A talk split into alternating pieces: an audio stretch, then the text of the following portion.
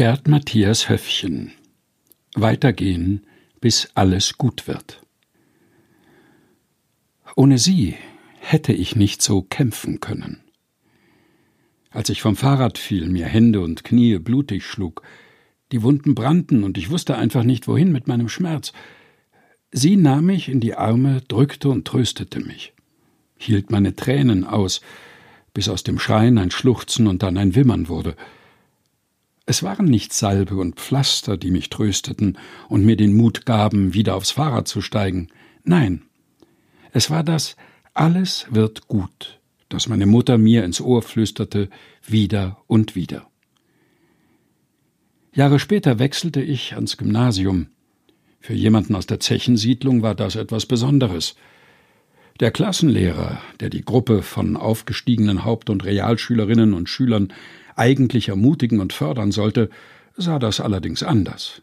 Unmissverständlich machte er uns klar, dass wir an einer höheren Lehranstalt nichts zu suchen hätten. Meine Mutter, eine Frau, die nicht mal die Volksschule hatte zu Ende bringen dürfen, konnte mir beim Lernen nicht helfen, aber sie sagte Junge, du schaffst das. Alles wird gut. Alles wird gut. Es war dieser Satz, der mir Kraft gab, mich weitergehen ließ, mein Leben lang.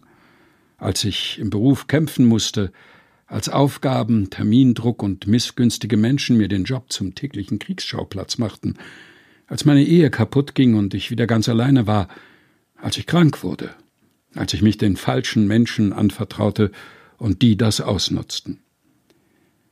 Ich saß dann nicht mehr bei meiner Mutter, um mich von ihr in die Arme nehmen zu lassen, das alles wird gut, flüsterte sie mir schon lange nicht mehr ins Ohr, aber es war da.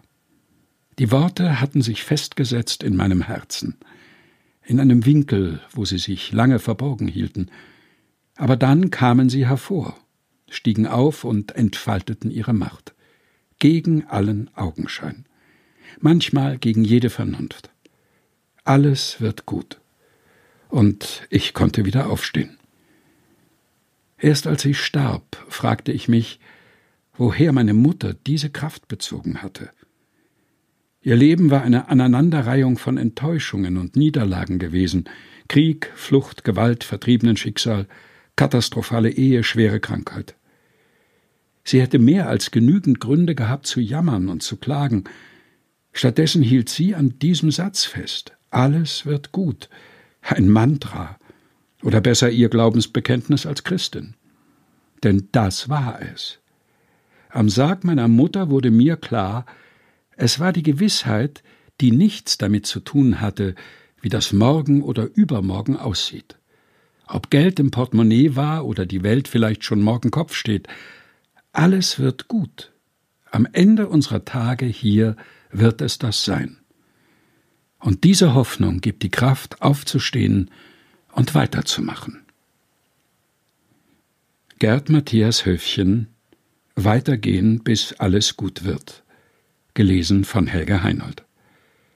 Aus dem Buch Zuversicht. Sieben Wochen ohne Pessimismus. Herausgegeben von Susanne Breit-Kessler. Erschienen in der Edition Chrismon.